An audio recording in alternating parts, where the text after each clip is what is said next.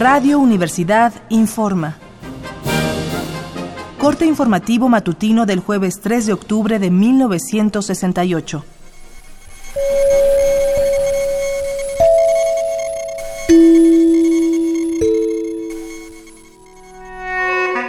Estimados radioescuchas, contamos esta mañana con información más detallada sobre los terribles sucesos que se desataron ayer en la Plaza de las Tres Culturas. Como les referimos en su momento, el movimiento estudiantil estaba llevando a cabo un mitin a las 5 de la tarde en dicho lugar. Todo parecía desarrollarse con normalidad, salvo por la presencia de tanquetas y un alto número de elementos de la policía y ejército a los alrededores. Se encontraban en la Plaza de las Tres Culturas cerca de 10.000 personas. Habían acudido estudiantes, maestros, simpatizantes y periodistas, así como un vasto número de vecinos de Tlatelolco. El conflicto inició a las 6 de la tarde con 10 minutos. Dos helicópteros sobrevolaron entonces la Plaza de las Tres Culturas y uno de ellos arrojó tres luces de bengala. Inmediatamente después se dirigieron a la plaza los carros militares que se encontraban en los alrededores. A los pocos segundos empezó la balacera. A diferencia de ocasiones anteriores, esta vez los disparos no iban dirigidos al aire, sino contra la multitud. Elementos de la policía, el ejército y de un grupo paramilitar llamado Batallón Olimpia originaron un fuego cruzado. Usaban ametralladoras, fusiles de alto poder, bazucas y mosquetones.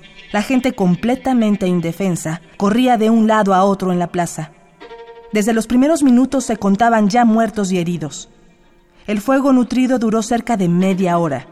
Durante este tiempo, el ejército impidió que las ambulancias llegaran a la plaza.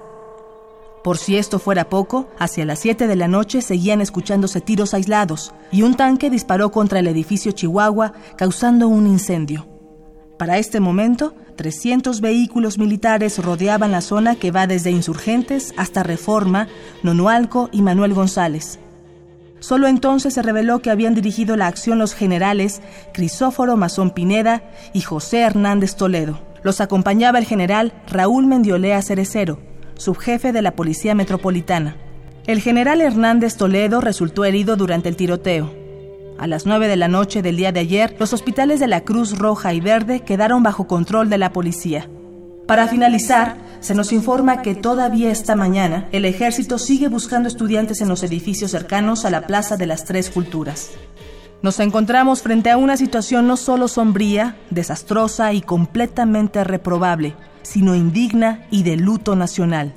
Informes oficiales refieren que el saldo de ayer fue de 1.500 detenidos, 70 heridos y 30 muertos.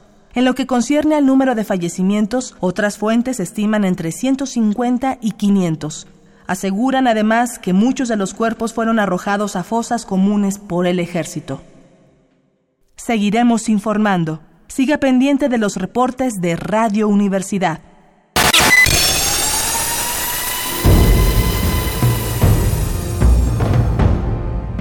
M68. 50 años del movimiento estudiantil.